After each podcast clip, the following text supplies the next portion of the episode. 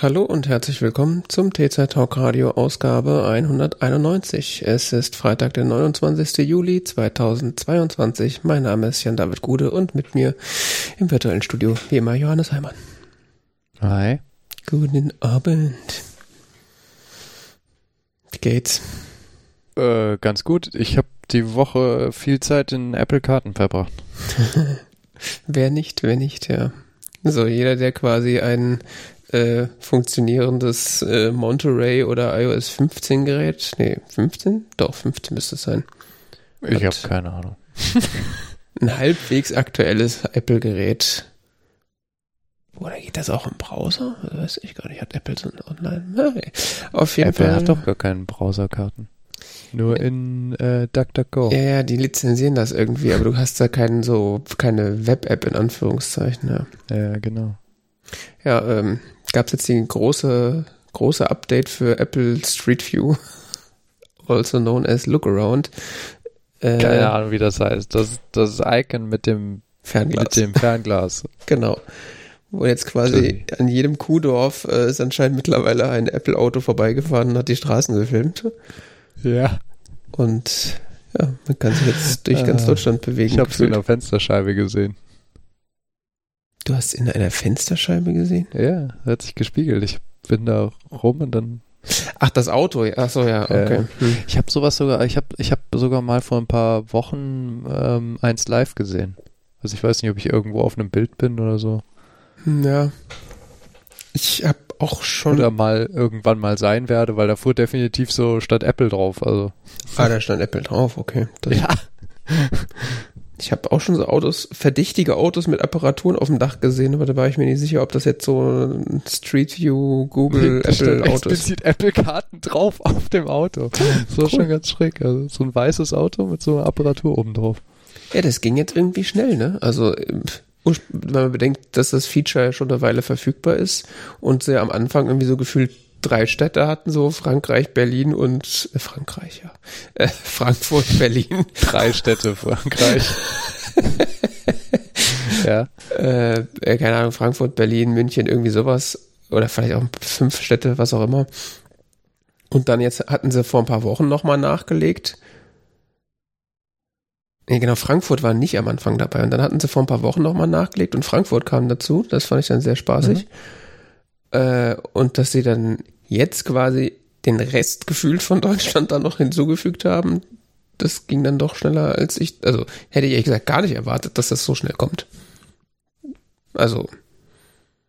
Es scheinen ähm, überwiegend Bilder aus dem Jahr 2020 zu sein, ne? Mhm. Es gab auch im bei Haus auch sagen, fast sagen würde, das könnte schon so vor kurzem gewesen sein.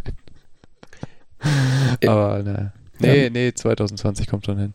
Ja, bei Kashi im Blog kannst du ja sehen, äh, beziehungsweise gab es so eine, der hat einen Link von Apple ähm, auf eine Seite, wo quasi überall aufgelistet war, wann sie ja, wo vorbeigefahren stand, sind. Da stand doch überall 2022. Das, das hat mich auch verwirrt.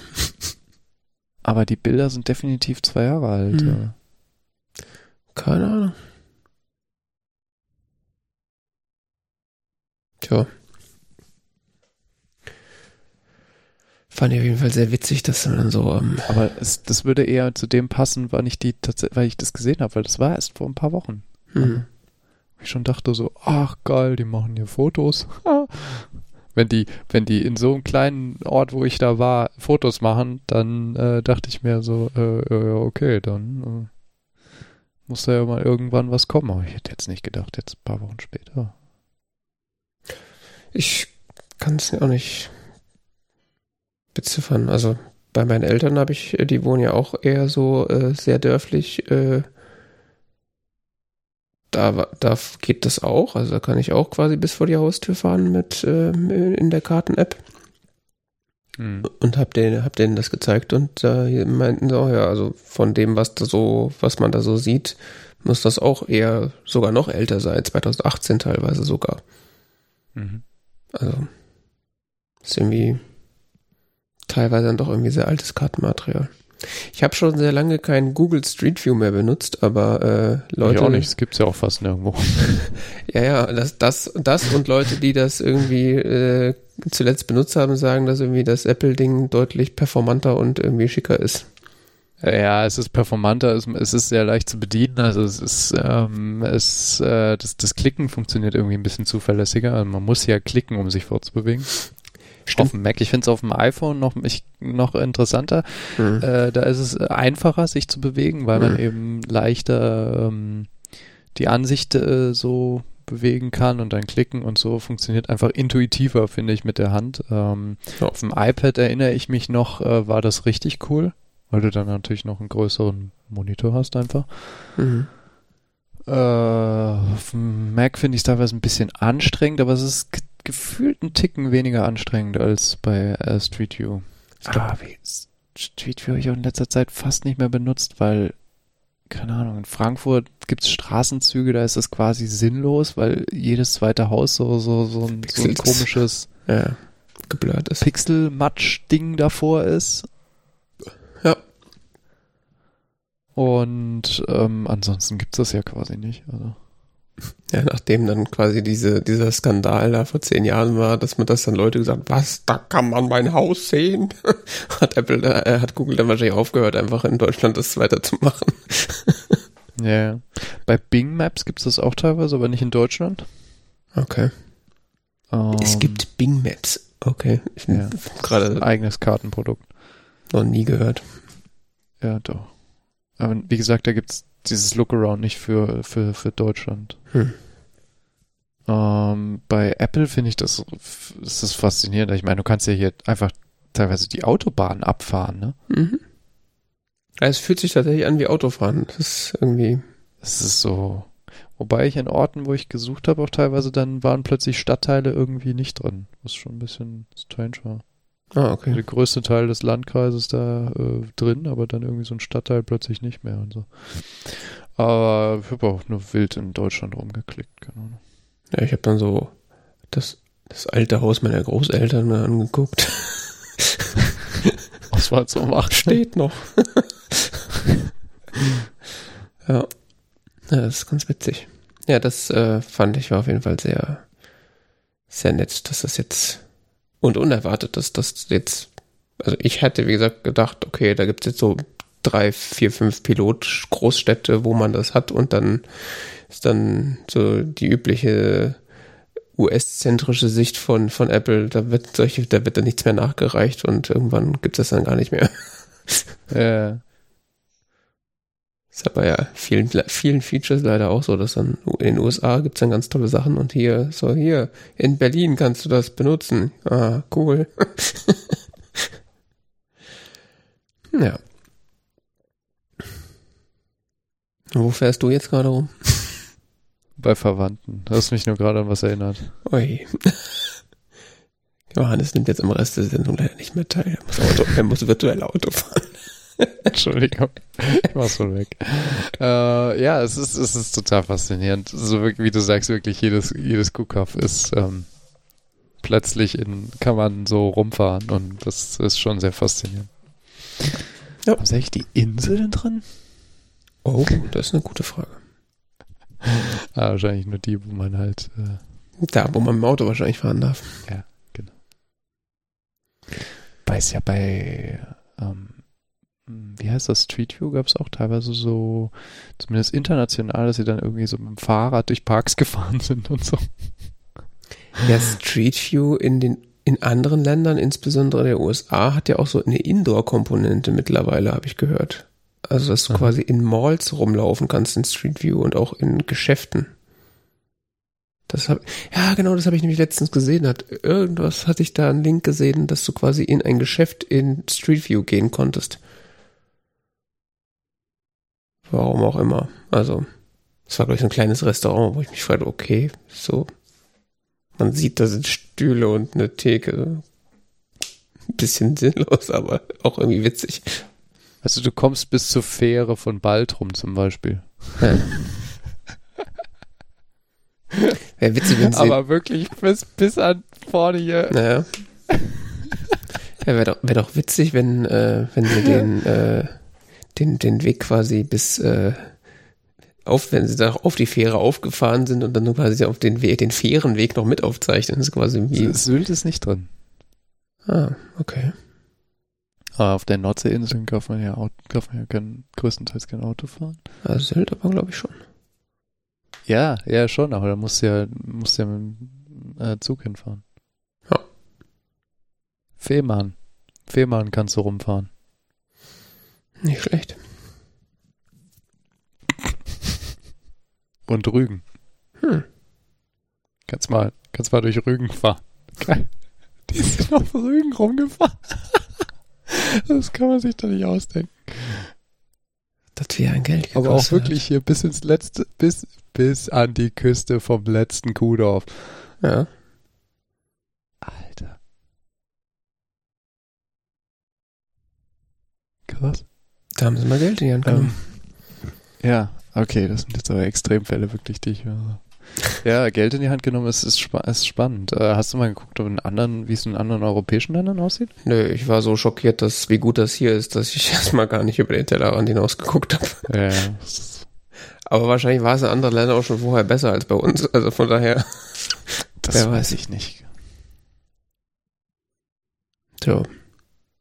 Diese, Tja. es gibt ja noch diese 3D-Ansicht von oben, die, äh, ich weiß gar nicht, ob es die in Frankfurt gibt, ich glaube schon. Mm, Das habe ich mir teilweise schon mal angeguckt, so von irgendwelchen internationalen Städten, diese Überflug Genau, so. genau. Also, Ja, das ist ganz nett. Das, gut, das wird es für die Kuhdörfer nicht geben. Kannst aber so ein bisschen über Köln hin und her fliegen oder so. ja, um halt so einen Überblick zu verschaffen, wo so die Landmarks stehen und wie die so Stadt so, so von oben aussieht. Das ist schon Beziehungsweise, was sie in 3D ja da machen, sind solche, ähm, das ist ja so ein bisschen so 3D dargestellt, wie die, die Häuserformen und so, kannst du ja angucken, ne? Ja, das, müsst, das sind ja irgendwie schon so richtige 3D-Scans, die sie dann da quasi in Ja. Modellen dann nachbauen. Ja, ja. Genau. Ja.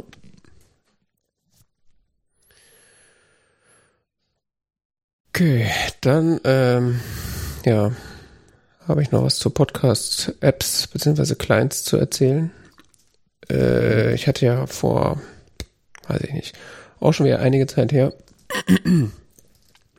ähm, hatte ich mal berichtet, dass ich äh, auf Castro umgestiegen bin. Castro.fm, der Podcast-Client.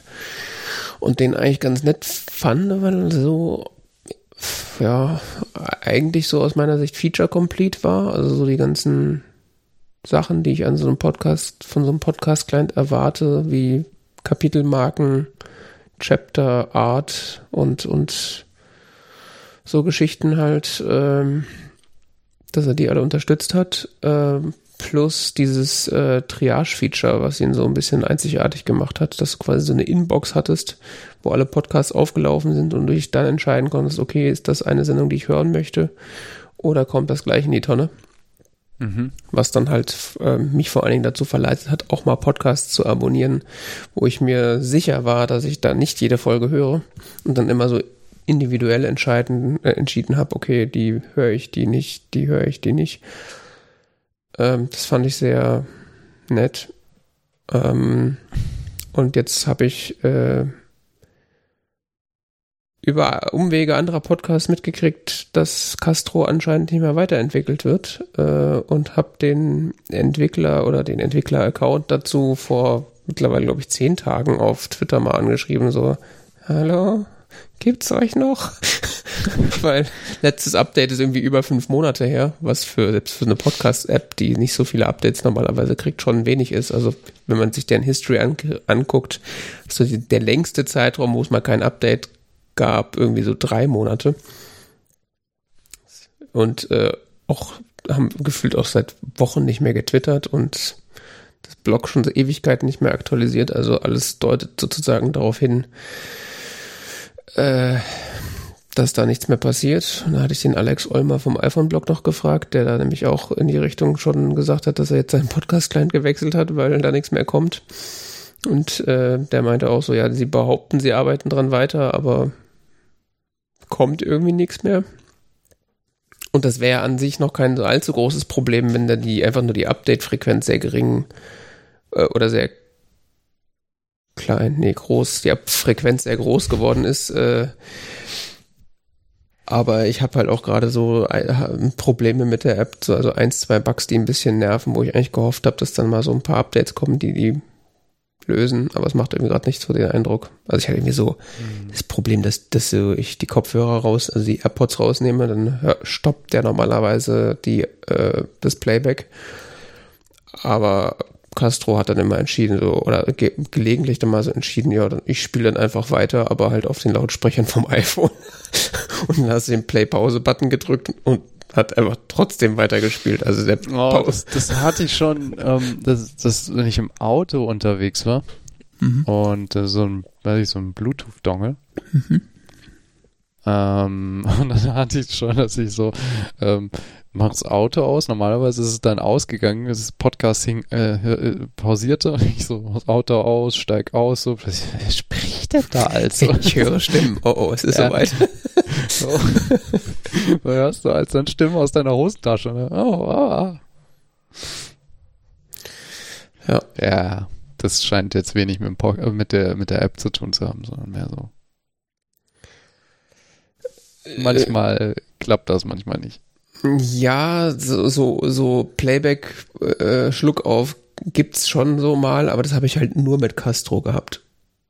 Okay. Also es war und wie gesagt, dann, dann war die App auch, ich hatte die App dann offen und habe auf Play Pause gedrückt und die Buttons haben ihren State verändert, aber es hat sich nichts geändert. Mhm. Also so dann auch schon so, das hat dann auch mit dem Background Audio, glaube ich, nichts mehr zu tun. Das ist irgendein Fehler vom, von der App irgendwie ja. Ist ja auch am Ende wurscht. Auf jeden Fall war ist das so, hätte ich mir da ein paar Updates gewünscht und da kam jetzt nichts mehr und jetzt habe ich mich dann äh, schweren Herzens dazu entschieden, dann mal wieder den Podcast-Client zu wechseln und bin jetzt wieder zurück auf äh, Overcast gewechselt, mangels Alternativen. Das ist das von Marco Armen, ne? Genau, ja. Den ich ja auch vorher ja. sieben Jahre benutzt habe. Benutze immer noch Pocketcast. Ja, Pocketcast hatte ich mir irgendwann mal runtergeladen und dann ist irgendwie so, war völlig verwirrt, wo so, was ist hier? Ich habe dann Podcast abonniert und es ausprobiert und so, okay, und habe es irgendwie nicht hingekriegt, da irgendwie so eine Playliste mit zu organisieren, weil ich mit höre mittlerweile quasi Podcasts immer nur noch in so Playlisten. Also ich habe quasi eine Liste, wo alles ja, drin ist. Das ist ein bisschen strange, ich weiß, mit Playlisten, ja. Ich habe keine Ahnung. Ich habe da auch mal schon Dinge gemacht mit Playlisten im Pocketcast, aber die habe ich auch da nicht so richtig kapiert. Das Hauptproblem, was ich auch mit Playlisten habe, ist, dass sie nicht gesynkt werden, ähm, weil es in ja, doch, wahrscheinlich vielleicht schon zwischen iPhones, was weiß ich, ich habe nur eins. aber okay. ähm, es gibt ja eine Mac-App von Pocketcast, okay. die du nutzen kannst, wenn du Pocketcast Plus Member bist. Mhm. Und äh, die, die zeigt keine Playlisten an. Das ist natürlich super. Die hat einfach die Funktion nicht. Du kannst in der mobilen App kannst du Playlisten anlegen und Dinge da reinlegen und so weiter und ist voll cool und keine Ahnung, aber die Funktion gibt es in der Mac-App nicht. äh. Ansonsten komme ich mit Pocketcast super klar. Ich finde die App super. Ich finde es total, äh, die, die synkt auch alles andere. Mhm. Dann zwischen Mac und iPhone und auch schnell und super und, und äh, ähm, aber das ist halt so ein bisschen doof. Hm.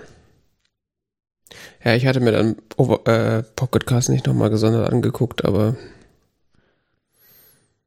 mit Overcast kam ich ja eigentlich auch ganz gut zu, zurecht und seitdem ich den äh, irgendwie war jetzt auch schon bestimmt anderthalb Jahre auf Castro oder so. Was ich auch ganz cool finde bei Pocketcast ist, dass du auch selber Dateien dann da hochladen kannst und so. Und dann werden die mhm. auch gesynkt. Dann ja, das können die aber, die anderen mittlerweile auch. Also Castro hat das und Overcast Das war auch. mal ein Alleinstellungsmerkmal.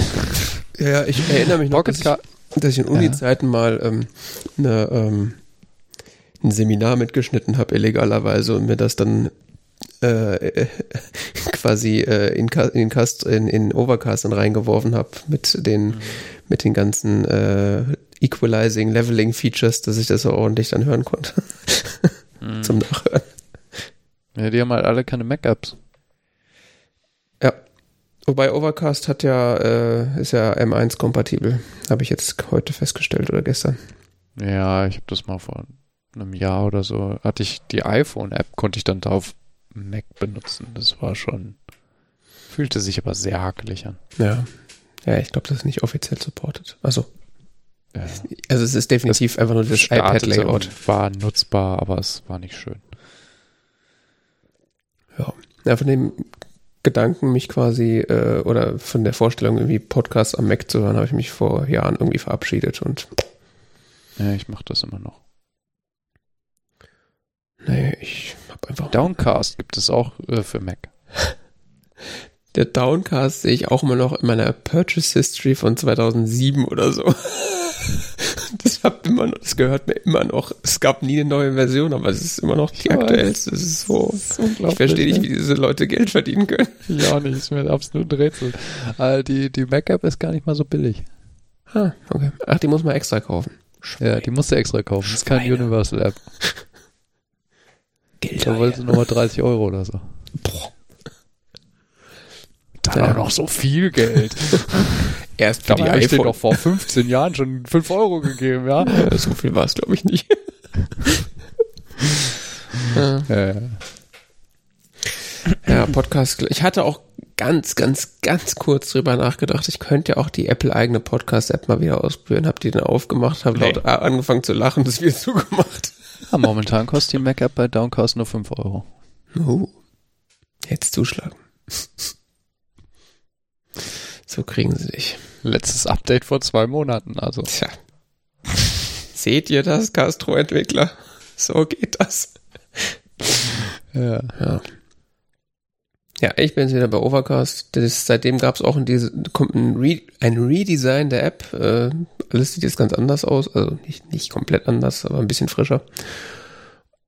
Und ist auch, glaube ich, ein bisschen snappier geworden als früher, weil deswegen war ich, glaube ich, auch ursprünglich von Overcast weg, dass es irgendwie so ein bisschen sluggish geworden war. Okay. Ja. Dafür habe ich jetzt gerade das Problem, dass äh, Background-Downloads nicht funktionieren.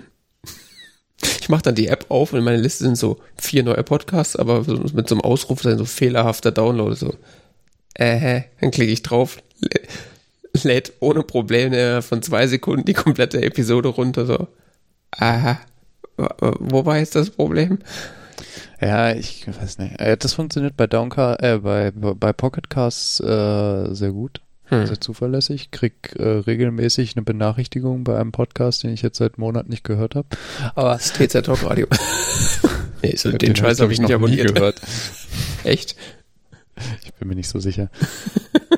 Das ist mein Lieblingspodcast. Echt? Klar.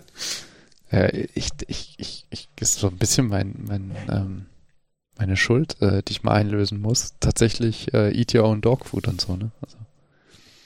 Aber äh, das nur am Rande. Siehst du schon, nä- nächste Folge. Was machen wir hier eigentlich? Das hat ja also gar keinen Sinn. Ja, das wollte ich ja eigentlich auch noch mal reintragen in diese Sendung, ja. Was denn? Ähm, diese Diskussion, aber nicht heute. Nicht, das macht alles keinen Sinn, nicht unter dem Vorbo äh, Vorbemerkung, das meine ich nicht. Willst du dich jetzt auflösen? Willst du mittags damit sagen? Quatsch, alles gut. Ja, das Thema ist durch. Okay. Ach so, äh, jetzt weiß ich auch wieder, was ich sagen wollte. Pocketcast wurde vor einem Jahr gekauft von Automatic, der Firma, die hinter WordPress steht. Okay. Interessant. Wusstest du nicht, ne? Nee, ich wusste, Weiß dass die verkauft wurde, also dass sie irgendwer gekauft hat, aber Ja. Seitdem hat sich fast nichts bewegt, so entwicklungstechnisch, aber äh, was vor zwei Jahren schon? Ich glaube vor einem Jahr. okay. Und ich dachte damals, hey, jetzt endlich kommt wieder Bewegung in die Geschichte rein, aber Mhm. so, äh, Eigenes Plugin mit RSS-Feed-Generator und bla bla bla, nein. ja. Gehen wir über zur Konsumkritik? Ich bitte darum. Okay. Ich habe es in den letzten Wochen geschafft, irgendwie z- 52 Stunden. Nee. 52. Müssen mehr sein. Es sind 70 Folgen, 42 Minuten von äh, Battlestar Galactica zu schauen. Hm. Und zwar die Serie von die Reimagined. Es gibt ja eine aus den 70ern, ist sie? Mhm. Ja, von 1978. Ähm, die dann in den frühen 2000er Jahren, 2004 bis 2009, äh, neu interpretiert wurde. Reboot würde man heutzutage wahrscheinlich sagen. Ja, genau. Ähm, Battlestar Galactica ist eine äh, Science-Fiction-Serie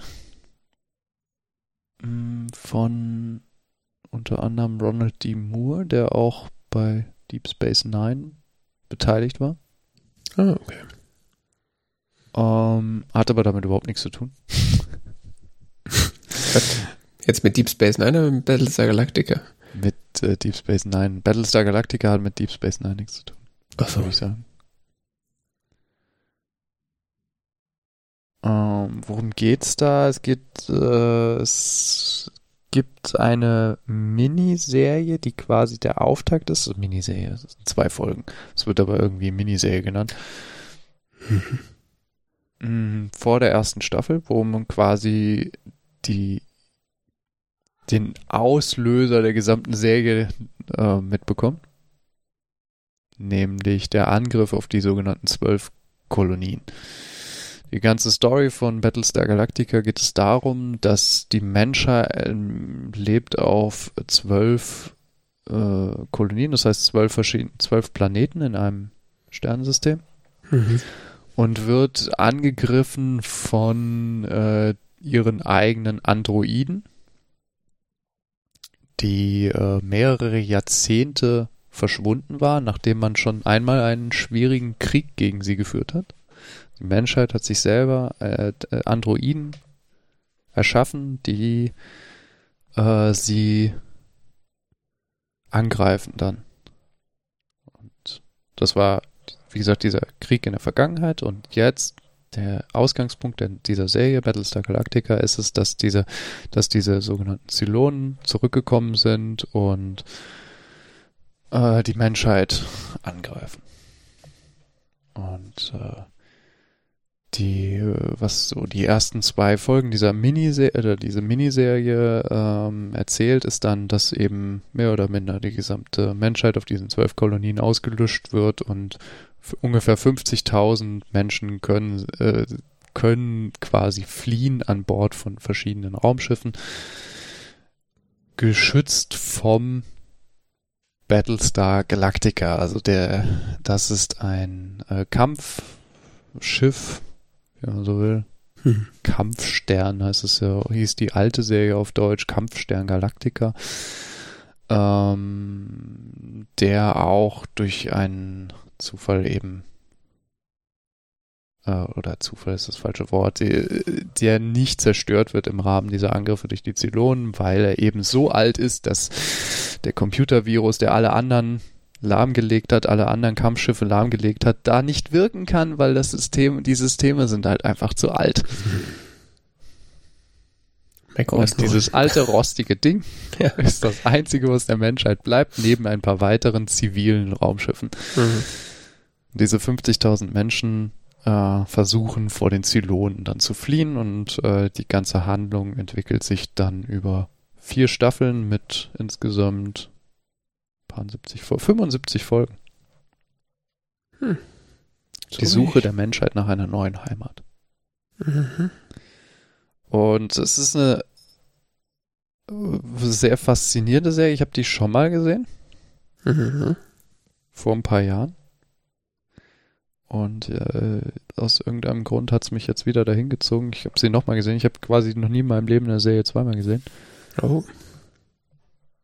ist quasi Oh. dein Madman. Ja, ich weiß nicht. Das fasziniert mich irgendwie.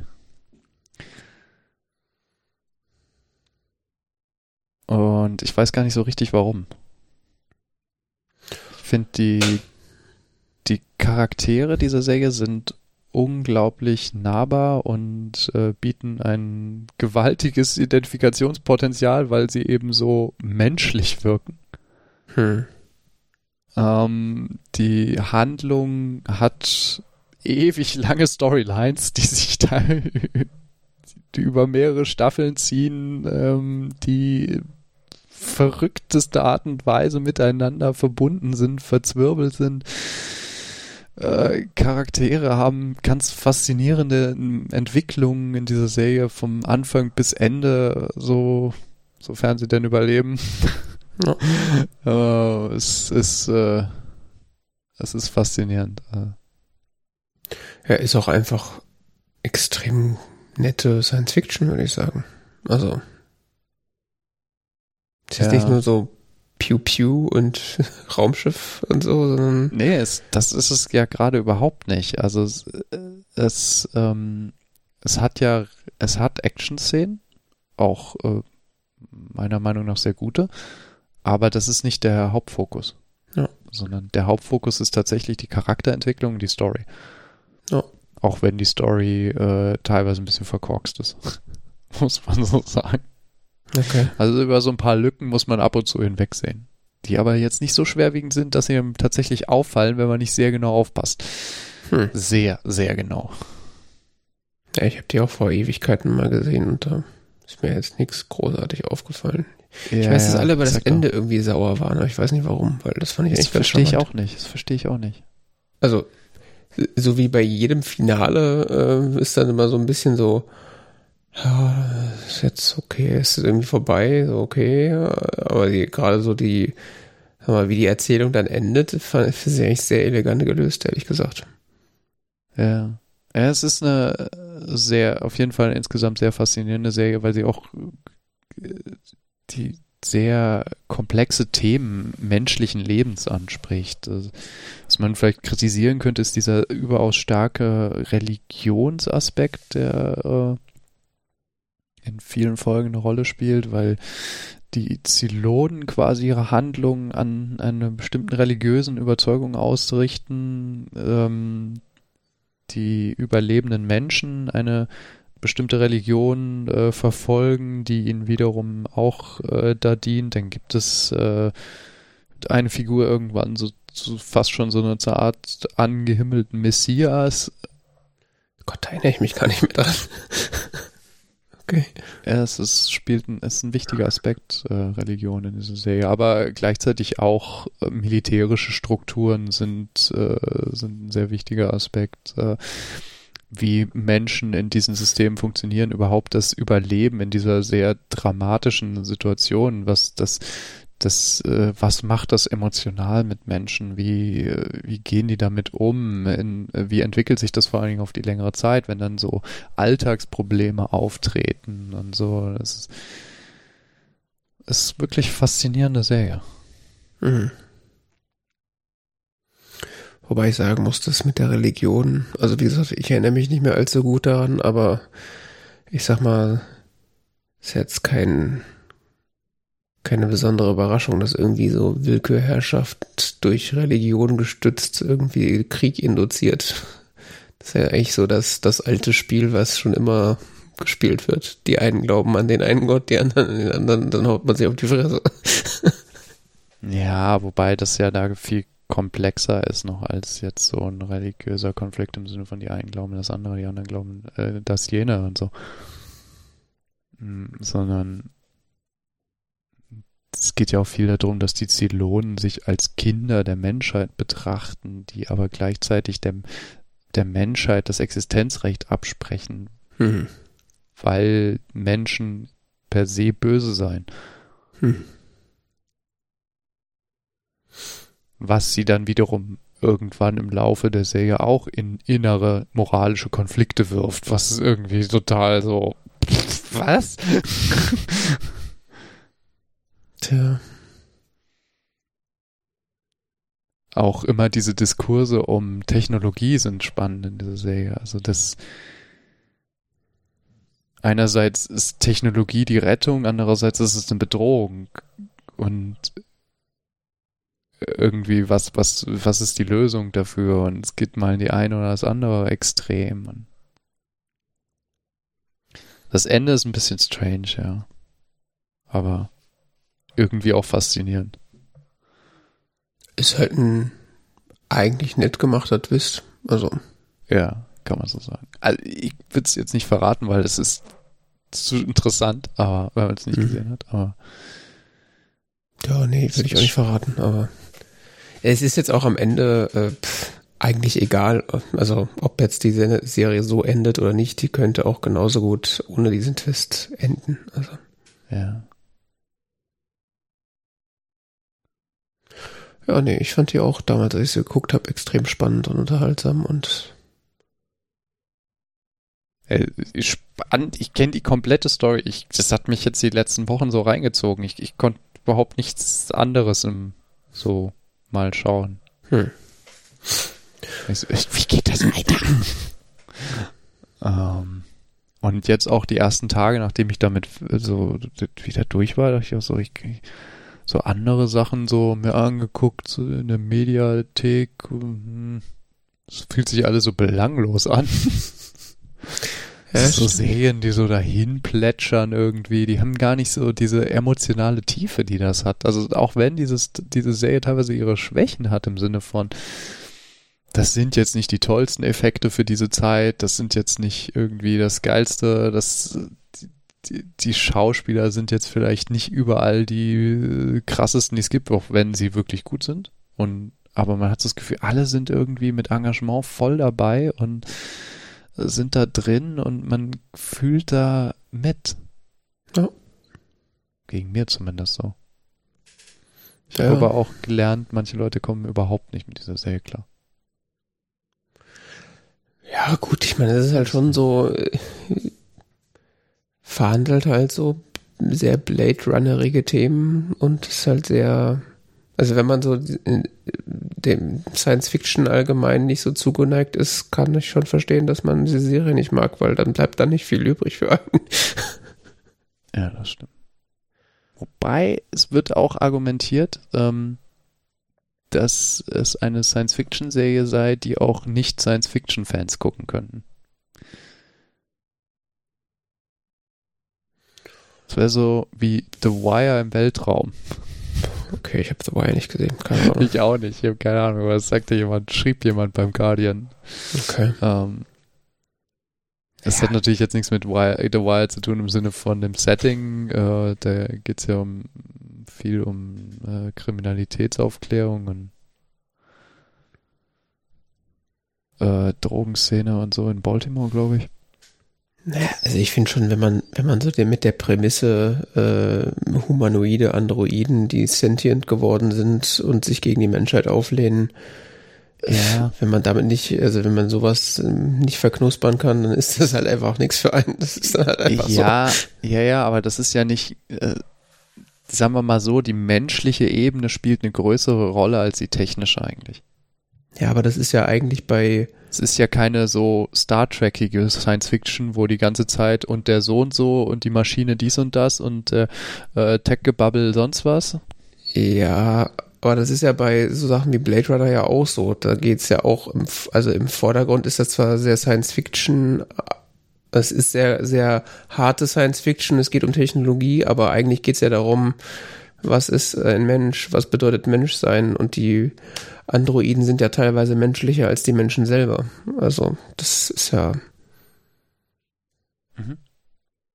Von daher. Ja, keine Ahnung. Also ich würde sagen, wenn, wenn man mit Science Fiction gar nichts anfangen kann, sollte man die trotzdem nicht gucken. Also kann man das gerne probieren, aber ich kann mir das nicht vorstellen. Also es ist einfach, es spielt 80, 90 Prozent in einem Weltraum und ja, aber nochmal zu betonen, es ist nicht diese Art von Science Fiction wie Star Trek oder so, wo eben so viel Techno-Gebabbel und äh, äh, derlei. Weißt du, was ich meine? Ja, ja, es geht, ja, das. kann das gar nicht nachmachen. Ähm. Das ist so kein Tech-Porn in dem Sinne, sondern das ist so das Setting ist ein technisches, ist, äh, Weltraumartiges, aber ist, darum geht's nicht. Ja, es geht um die Beziehung zwischen den verschiedenen Figuren und Ja. ihre Probleme und Ja. Herausforderungen der Situation. Ja. Ich überlege gerade, ob es da noch irgendwas Vergleichbares gibt.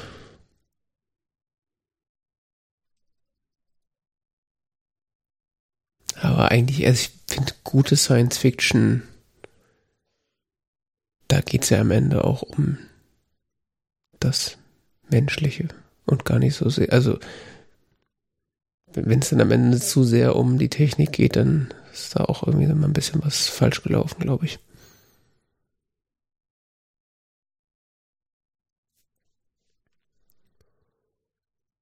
Jo. Noch mehr zum Kampfstern Galactica. Nein. Wollen wir dann zum Film übergehen, den wir geschaut haben? Mhm. Wir haben Paris, wie schaut das? Parasite geschaut, sagte er, während er den Wikipedia-Artikel aufmacht. Jetzt wird's für leider wieder sehr schwierig, weil es ist ein südkoreanischer Film, in dem südkoreanische Menschen Schauspielen und Regie geführt haben und das Drehbuch geschrieben haben. Das heißt, ein Butchering sämtlicher Namen und Worte ist quasi unabwendbar. Ja, äh, Meinst du? ich bin mir sehr sicher. Also, Bong Joon-ho hat äh, Screenplay mitgeschrieben und äh, ist der Regisseur und ist ja mittlerweile quasi schon so eine Kultfigur unter Cineasten. Äh, weil er auch Filme gemacht hat wie Old Boy und so. Mhm.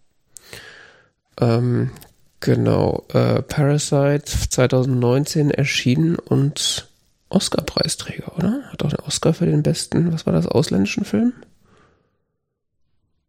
Stelle hier so dumme Fragen, hätte ich mal vorher nachgucken können. Ich glaube auf jeden Fall, hat Oscar gewonnen, ja. Ähm, auf jeden Fall hochgelobt, hochgelobt, seitdem dieser Film existiert. Ähm, die Story des Films ist äh,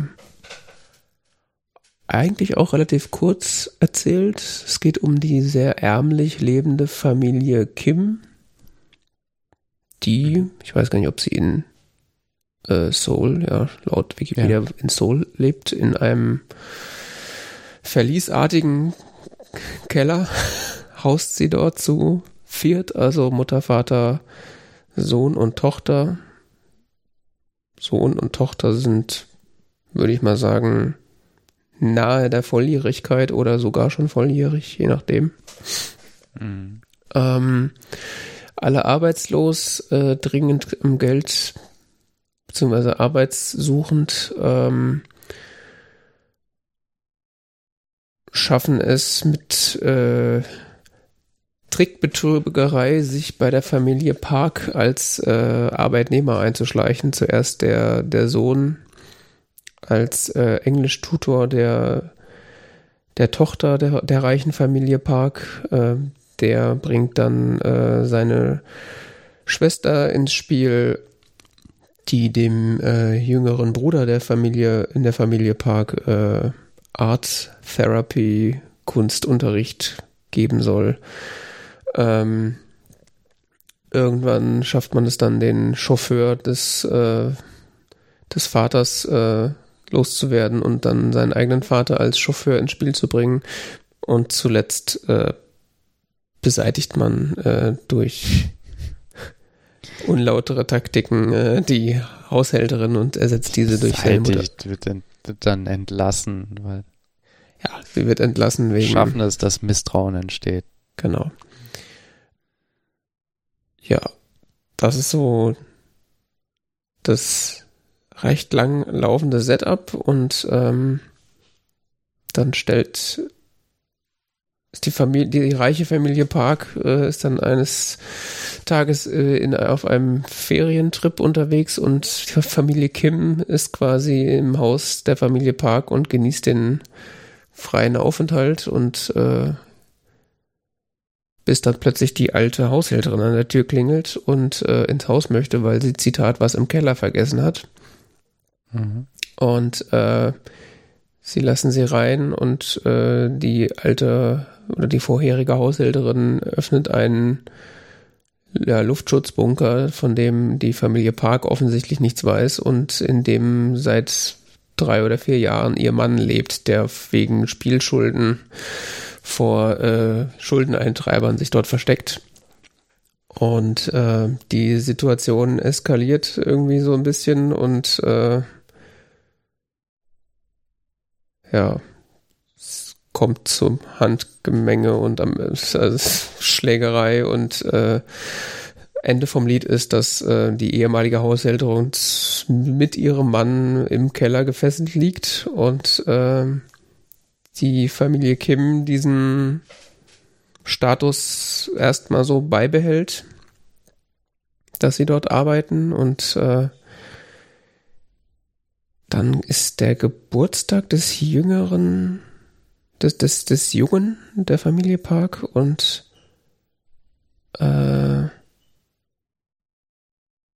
ich weiß nicht mehr, irgendwer lässt auf jeden Fall den Mann der Haushälterin aus dem Keller. Oder, genau, der, äh, der, der Sohn der ähm, Familie Kim geht in den Keller mit diesem einen Stein, den er da von zu Hause mitgebracht hat, von dem ich nicht sicher bin, was er damit genau vorhat. Es macht irgendwie so den Eindruck, als ob er sich äh, der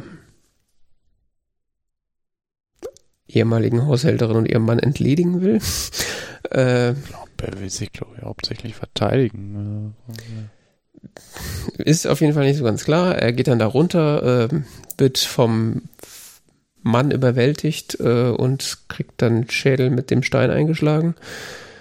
Und äh, der ist dann völlig von der Rolle und fängt an, wild Geburtstagsgäste abzustechen mit einem Messer.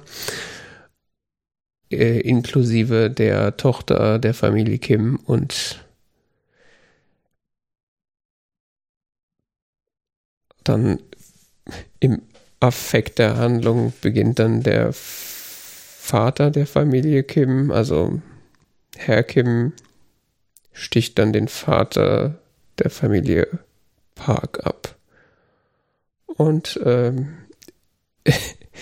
im Gemenge und der Panik äh, versteckt er sich dann im Luftschutzbunker und äh, ja, das der Film endet damit, dass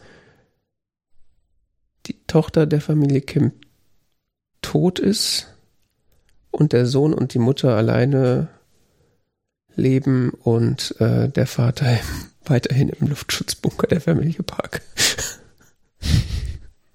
ja, okay, okay, war dann doch ein bisschen äh, schwieriger, das zusammenzufassen. Es wirkte in meinem Kopf alles so geordnet, aber es ist schon irgendwie eine Verhandlung. ja, so wirr ist sie gar nicht. Das ist ja sehr stringent fortschreitend. Es ja, nee, ja wie so, ein, ja. so eine Katastrophe, die dann sich immer mehr aufbaut. Sagen wir es mal so, wenn man das jemandem erklärt, der den Film nicht gesehen hat, ist das, glaube ich, ziemlich wirr. Also wenn man das Setting nicht richtig quasi vor Augen hat, ist das irgendwie alles ein bisschen, was passiert hier gerade? ja, das ist die Handlung. bin. Mhm. Ja. Du ja, bist was? Ich bin äh, ja ein bisschen sprachlos, ehrlich gesagt. Ja, das merke ich. Ähm, ich habe den Film. Also, ich habe keinerlei Vorbereitung auf diesen Film gehabt. Also ich habe, ich wusste seit irgendwie ein paar Jahren. Naja, in dem Sinne, dass ich, ich habe bei anderen Filmen gucke ich vorher zum Beispiel einen Trailer oder lese mir irgendwas dazu durch oder äh, hör mir, guck mir irgendwie Reviews dazu an. Aber tatsächlich war das bei dem Film so, dass ich dazu glaube, ich nie einen Trailer gesehen habe. Oder wenn dann nur so sehr abstrakte Teaser-Trailer, wo gar nicht, oder vielleicht waren die Trailer auch einfach so gut geschnitten, dass nicht so richtig klar war, was in diesem Film eigentlich passiert. Also mir war, bis ich diesen Film jetzt gesehen habe, quasi nicht klar, was da eigentlich abgeht in, in diesem Film. Und äh, ich habe äh, hohe Erwartungen an den Film gehabt, weil er so äh, durch die Bank quasi als Meisterwerk bezeichnet wird. Und ich fand den auch sehr gut, aber ich bin irgendwie nicht so ganz sicher, was ich dazu sagen soll. Das ist einer der wenigen Filme, den ich voll fünf Sterne gegeben habe. Ja, das hat mich äh, sehr überrascht. Ja, der hat mich, der hat mich beim, ich habe den vor, weiß ich nicht, zwei Jahren schon mal gesehen. Mhm. Der hat mich ziemlich umgehauen damals, als ich Mhm. den das erste Mal gesehen habe. Und jetzt äh, dieses Mal äh, wieder erschreckt so. Ähm, Hm. obwohl ich die Handlung kannte, aber Hat dich erschreckt. ja, ich weiß nicht, so gewisse Dinge, die in dem Film passieren, sind so. Es wird ja immer dramatischer. Hm. Es ist, der, Film hat ja eine richtige, hat ja eine Spannungskurve wie so ein klassisches Drama. Es, ist, es baut sich die, die, die Tragödie immer weiter auf, bis es irgendwann diesen absoluten Höhepunkt gibt mit diesen Menschen, die sterben. Hm. Ähm, und dann fällt es ja wieder ab in dieser, in diesem äh, Schluss. Ja. Äh, sehr strange ist.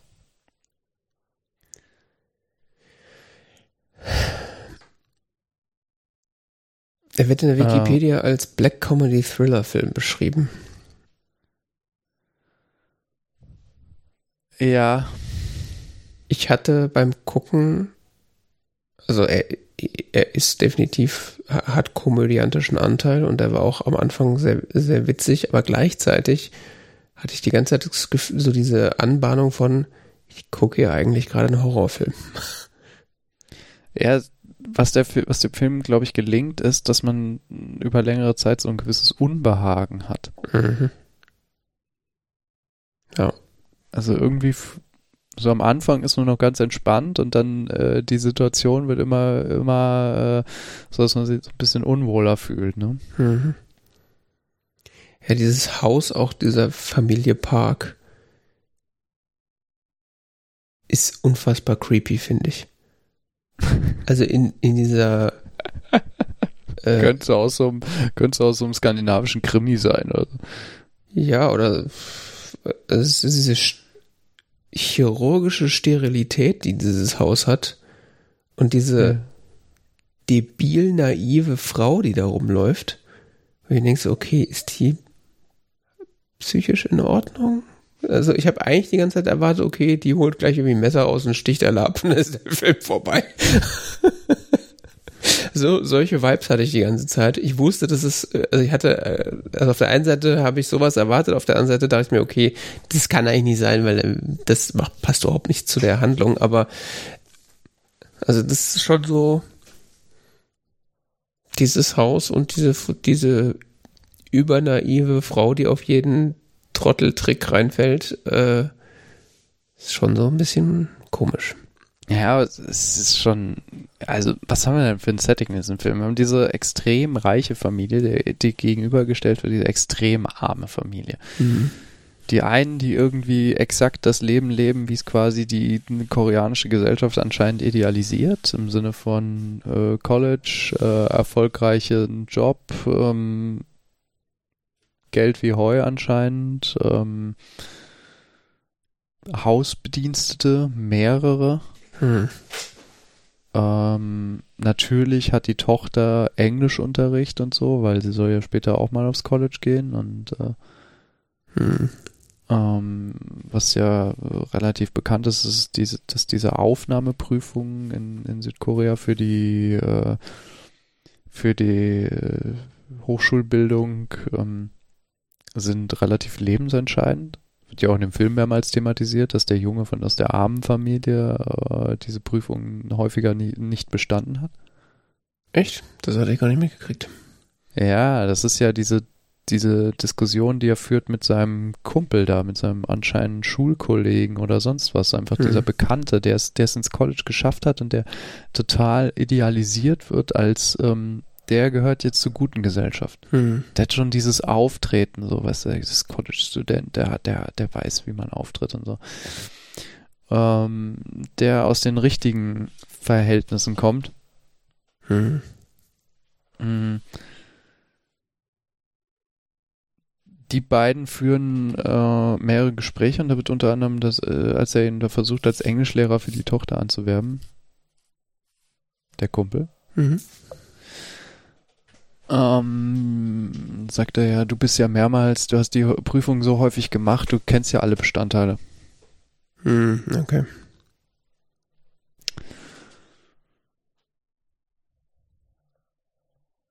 Ja. Dann äh, zurück zum Setting. Also die, die, dieses, äh, du hast diese zwei Enden der koreanischen Gesellschaft anscheinend. Mhm. Die einen, die, die mit Gelegenheitsjobs und äh, sonst äh, so irgendwie sich über Wasser halten. Im wahrsten Sinne des Wortes. Im wahrsten Sinne des Wortes, was ja auch äh, mal metaphorisch quasi dargestellt wird. Und auf der anderen Seite diese reiche Familie, die völlig abgehoben ist, die sich aber gleichzeitig auch distanziert ganz erheblich von den anderen. Also ist ja, dass der Vater der reichen Familie mehrmals thematisiert ist, dieses äh, Grenzen überschreiten und so, dass es so eine Grenze gäbe zwischen ihnen, zwischen diesen zwei Familien, zwischen diesen Menschen, die, die nicht überschritten werden dürfte Mhm. der auch diese Sterilität, die du sagst, die im Gebäude da zum Ausdruck kommt, ähm, auch in seinen menschlichen Beziehungen quasi so lebt zu äh, insbesondere seinen Bediensteten, die ja mehr so als wie so Einrichtungsgegenstände behandelt werden oder so. Mhm. Ja. Ja, nicht nur wie Jetzt nicht- Einrichtungsgegenstände, sondern auch tatsächlich äh, so auf Fingerschnipp selbst in ihrer Freizeit antanzen müssen, weil wenn man denen nur genug Geld gibt, dann machen die auch alles. Also an dieser Geburtstagsfeier, die findet ja an einem Sonntag statt. Oder einem sie freien nicht, Tag. sie auf jeden Fall nicht als Menschen wahrnehmen, sondern mehr so als, die haben halt zu funktionieren, damit mein Leben Ja. so läuft, wie ich das möchte. Mhm. Und sie aber nicht so richtig als vollwertige Menschen erachten, so diese. Er erlaubt das nicht, dass sie sich als Mensch begegnen. Hm.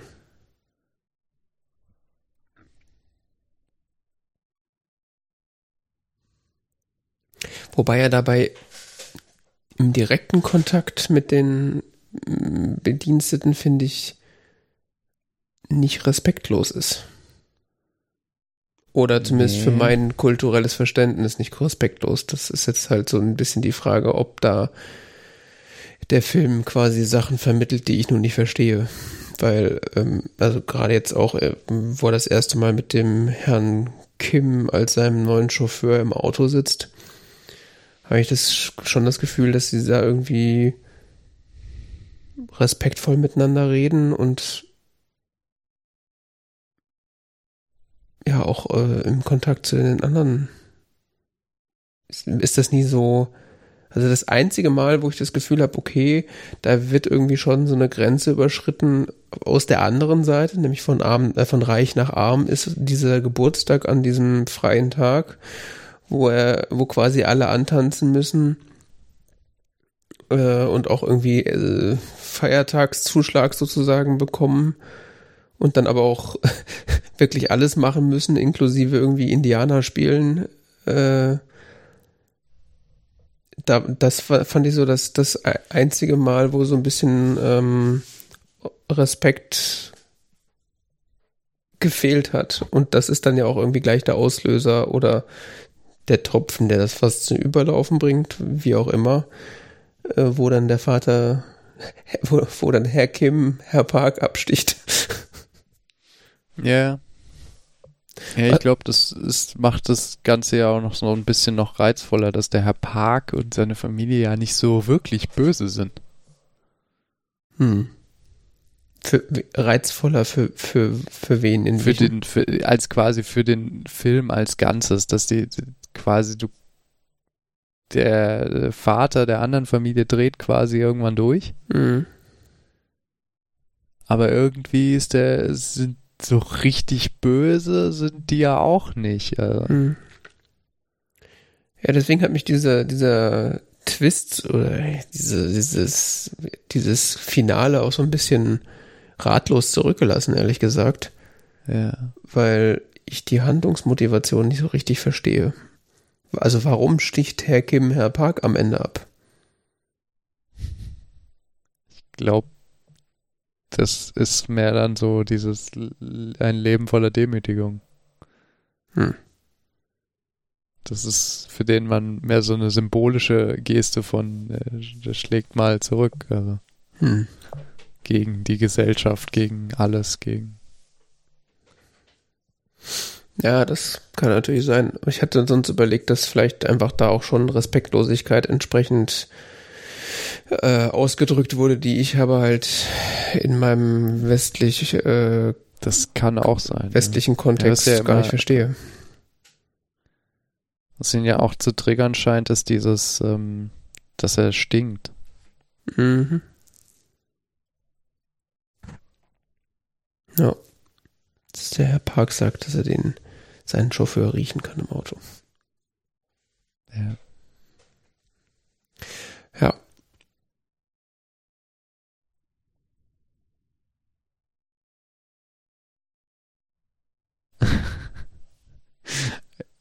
ich, ich fand den Film sehr faszinierend. Ich weiß gar nicht so richtig genau, warum. Also ich glaube, dass er halt so diese Spannung in der dass er eine Spannung in der koreanischen Gesellschaft versucht zum Ausdruck zu bringen. Das ist jetzt mein Gefühl. Ich bin kein Korea-Experte, überhaupt nicht alles andere als das, aber ähm, das ist so, das, was, wie ich das jetzt mal so ganz blauäugig interpretieren würde, aber das ist das, was, was der Film mir darstellt, eben diese soziale Spannung zwischen diesen zwei Polen. Ja, das hätte ich definitiv auch so wahrgenommen.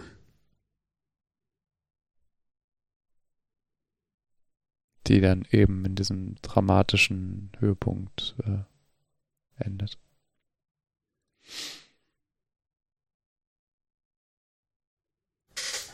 dass so die armen Familien ihr Leben arrangieren, um äh, den um das angenehme Leben der High Society herum. Mhm. Bis hin zu, dass sie ja im Keller lebt.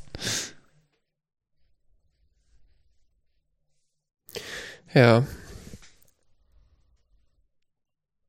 Ich weiß ehrlich gesagt nicht, ob das an mir liegt oder an dem Film, dass, dass äh, ich da so wenig Gedanken zu haben. Also bei jedem anderen Film, den wir bisher geguckt haben, hätte ich bestimmt noch irgendwie zwei, drei irgendwie Arbeitshypothesen oder irgendwie sonst noch Geschichten äh, gehabt, die mir eingefallen sind, was, was der Film da irgendwie, was mhm. den Film an dieser Stelle besonders macht. Aber äh, das ist wirklich so, man ist überwältigt von der Handlung. Man kann kaum glauben, was man da sieht. Ja. Also es ist in vielerlei so mir erstmal auch. Ich habe, glaube ich, hab eine Weile gebraucht, um den Film zu verarbeiten irgendwie. Und dann nimmt man das irgendwie dann so hin, wie die, wie die Handlung sich halt so entwickelt. Und wenn, als der Film dann fertig ist, denke ich mir so, okay, wow, krass. Aber es ist jetzt nicht so, nicht so, weiß ich nicht, das ist jetzt nicht, wo ich mir jetzt noch so irgendwie denke, okay, ist jetzt noch äh, Stunden, äh, stundenlang könnte man erst über X, Szene X und Y reden, weil das ist ja besonders interessant, weil bla ist überhaupt nicht so. Der Film ist irgendwie extrem, in vielerlei Hinsicht extrem eindeutig und lässt wenig Platz für Interpretationen. Mhm. Gleichzeitig ist er aber auch, zumindest für mein jetzt westliches, europäisches äh, Auge, unklar, warum viele Dinge passieren. Also so, ich sag mal so, ich fand den Film extrem unterhaltsam und, und gut, habe ihm aber keine fünf Sterne gegeben, sondern nur vier, viereinhalb, weil ähm, zwei Punkte mich gestört haben, nämlich zum einen, dass die gesamte, dieses gesamte Setup, so wie, wie die Familie Kim sich in den ja durch, äh, sagen wir mal, Bauernschlaue Schleue und irgendwie geschicktes Ausboten anderer äh, Angestellter in diesen Dienst der Familie, in den Dienst dieser Familie stellt. Oder sich da quasi selbst anstellt. ähm, dass das alles ein bisschen zu einfach geht. Also es hat, hatte für mich so diesen typischen äh, Whodunit-Charakter, also so der Krimi, wo am Ende dann der Detektiv da steht und sagt, ja, hier, da und das war so und so und ganz klar. Also es wirkt halt alles super konstruiert und einfach so ein bisschen zu, äh, ja, zu, äh, äh, ja, realist, nicht realistisch genug am Ende. Also, das würde ja niemals so funktionieren, dass quasi eine Familie innerhalb von gefühlt drei Tagen sämtliche ihre Angestellten äh, verliert und durch neue ersetzt und plus noch irgendwie einen Tutor und eine, ähm, äh, eine Art Teacher.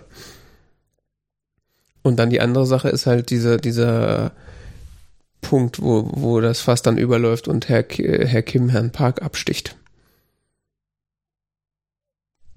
Ich hätte eher, im ersten Moment eher gedacht, okay, der sticht jetzt halt den, den Mann der Haushälterin ab, weil der ja der offensichtliche Threat in dieser Geschichte ist. Also in dieser Situation, weil er will ja, er hat ja seine Tochter schon abgestochen und geht mit einem Messer auf seine Frau los. Äh, Im Gegenteil, es war so, ich, ich habe mir die ganze Zeit gedacht, so, okay, will der jetzt vielleicht mal seiner Frau helfen? Die kämpft da gerade mit diesem Wahnsinnigen. Nee, ich glaube, dass in dem, in dem Moment ähm, der, der Konflikt um die Gier hm. hm. dieser zwei Familien zum sozialen Konflikt wird und dass er deshalb auf den Vater losgeht. Also das, das vorher ist quasi nur ihre, ist nur ihre Situation bedroht, ihr, ihr Einkommen. Mhm. Quasi die, diese andere Familie, diese anderen, äh, die ehemalige Haushälterin und ihr Mann könnten quasi dafür sorgen, dass ihre positive Situation da aufgelöst wird, dass sie nicht mehr äh, da viel Geld verdienen und eben äh, da rausfliegen. Ja. Vielleicht sogar rechtliche Probleme kriegen, was weiß ich nicht was. Ähm, in dem Moment aber äh, auf dieser Feier wandelt sich das, glaube ich, dann zu einem, zu, zu, tatsächlich zu einem sozialen Konflikt. Hm. Wo der Vater ähm, mit Mr. Park als Stellvertreter abrechnet, quasi. Hm. Quasi die Feindeslinie sich verschiebt zwischen. Ja. Oh. Ja, das hat mir, also ich kann das so akzeptieren, aber das hat mir an der Stelle irgendwie so ein bisschen gefehlt. Aber das kann natürlich auch, also eine, eine irgendwie eine visuelle Erklärung oder, oder eine narrative Erklärung, warum das jetzt so plötzlich so weitergeht und nicht anders. Aber auch da kann es natürlich sein, dass ich das einfach gar nicht wahrnehme, was da wirklich passiert. Weil ich spreche kein Koreanisch. Ich habe das mit Untertiteln geguckt. Ja, ich kann mit der mit dem Singsang der Sprache kann ich nichts anfangen. Das ist so. Ne? Meine anderen Euro, europäischen Sprachen kann ich wenigstens noch so raushören. Okay, da ist gerade irgendwas vielleicht im Busch.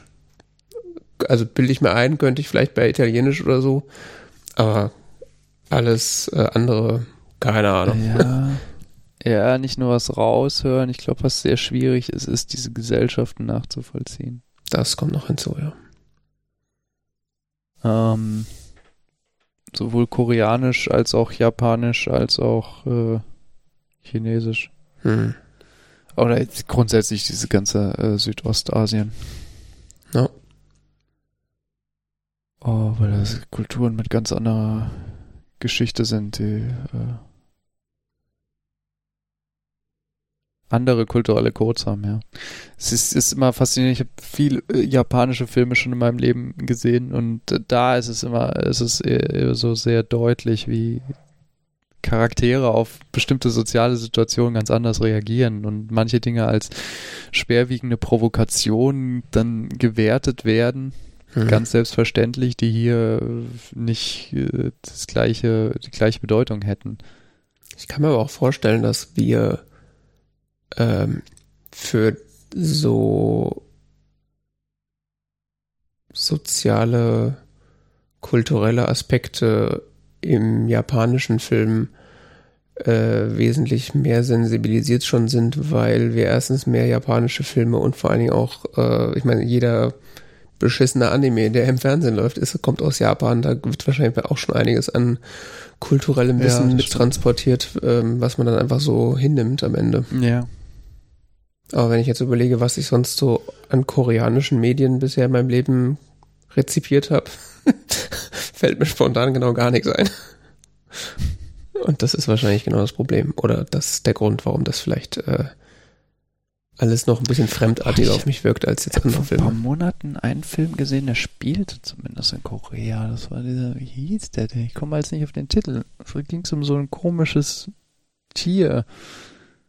Ein Tier? Ja. Aber ich komme nicht mehr auf den Titel. Hm. Ja, tut jetzt nichts zur Sache. Oh. Was hast du denn dem Film gegeben? Viereinhalb Sterne. Hm.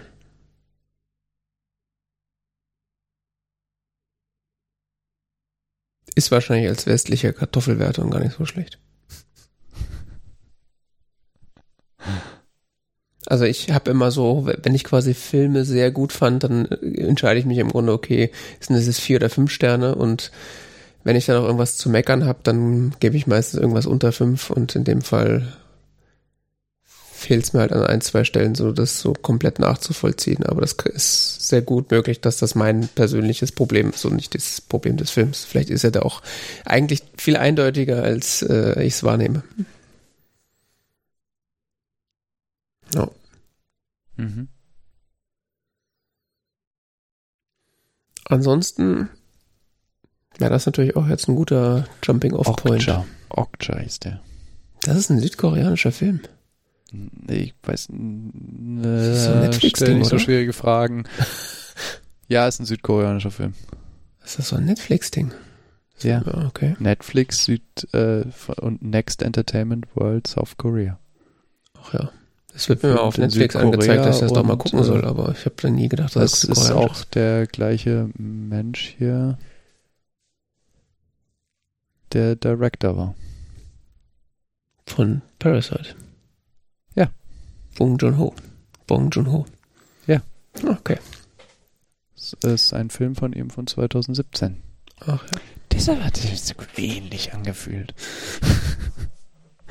okay. Komplett andere Handlung, aber wirklich mal komplett. Aber es geht auch ein bisschen um äh, soziale Konflikte zwischen Elite und ähm, ja, wie soll man sagen, Normalos. Mhm. Das ist, glaube ich, das Falsche. Aber zwischen ähm, Elite und Nicht-Elite in der Gesellschaft. Okay. Ich bin jetzt gerade am Schauen, ob ich äh, Quatsch erzählt habe, weil ich habe jetzt in der, seiner Filmografie sehe ich jetzt zwar Okja, aber ich sehe Oldboy nicht und das habe ich ja äh, vorhin gesagt, dass er den gemacht hat.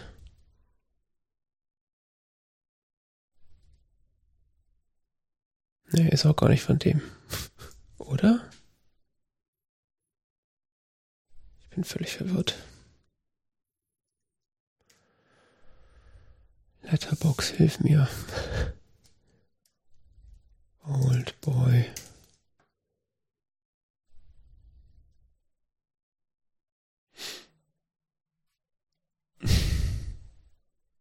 Äh, keine Ahnung. Vielleicht mache ich auch einen ganz anderen Film. Unabhängig davon ist äh, der südkoreanische Film ja Snowpiercer hat er noch gemacht. Der ja gerade sehr äh, en vogue und bei Cineasten beliebt und ja, Parasite zeigt, glaube ich, ganz gut, warum das so ist. Mhm. Ja. Viel mehr habe ich tatsächlich nicht dazu zu sagen. okay. Du? Was? Du? Nein, überhaupt nicht. Ich glaube, es ist erstmal alles gesagt. Es ist meines Erachtens ein sehr guter Film. Es ist ein äh, sehr empfehlenswerter Film. Äh, bisschen dramatisch am Ende. Ja. Muss Ja. man sich mit drauf einstellen. Ja. Jo. Äh, wo wir in Asien sind, zum nächsten Mal wieder einen asiatischen Film schauen, nämlich aus Japan. Drive My Car. Yes.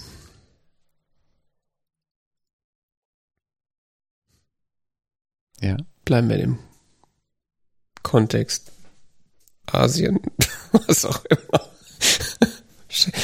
vielleicht, vielleicht können wir damit ein bisschen mehr was anfangen, weil das ist ein japanischer Film und äh, da verstehen wir dann die kulturellen, sozialen Cues vielleicht. Oder ich, wie auch immer. Ja, Ja. so viel dazu. Dann sind wir auch schon durch. War heute, Gott, richtig kurze Folge. Muss auch mal sein. Dann äh, war das das 191. TZ Talk Radio. Mhm. Auf tz.org gibt es die Shownotes und uns gibt es auf Twitter und auf Mastodon und alles, äh, alle Infos dazu findet man auf der Webseite und Ich habe auch festgestellt, wir haben eine Kommentarfunktion. ja, wir haben eine Kommentarfunktion und wir nehmen auch gerne Bewertungen auf äh, diesen Podcast-Plattformen, auf denen wir sind. Equal äh, äh, heißt äh, RSS-Feed, wie heißt die Plattform? Was?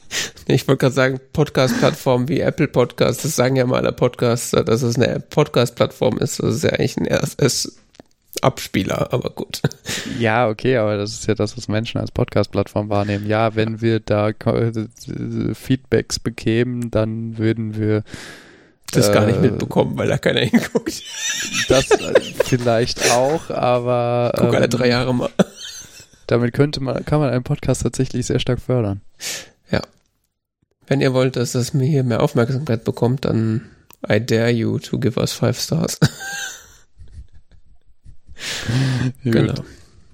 Ansonsten Kommentare funktionieren vielleicht auch im Blog, dann, wenn ihr was zu sagen habt, dann nicht nur zuhören, auch mal das Maul aufmachen, ja? Okay. Das war's. Oh, jetzt habe ich Angst. Nun gut, das war die Folge 191. Danke für die Aufmerksamkeit. Bis zum nächsten Mal. Bis dann. Ciao.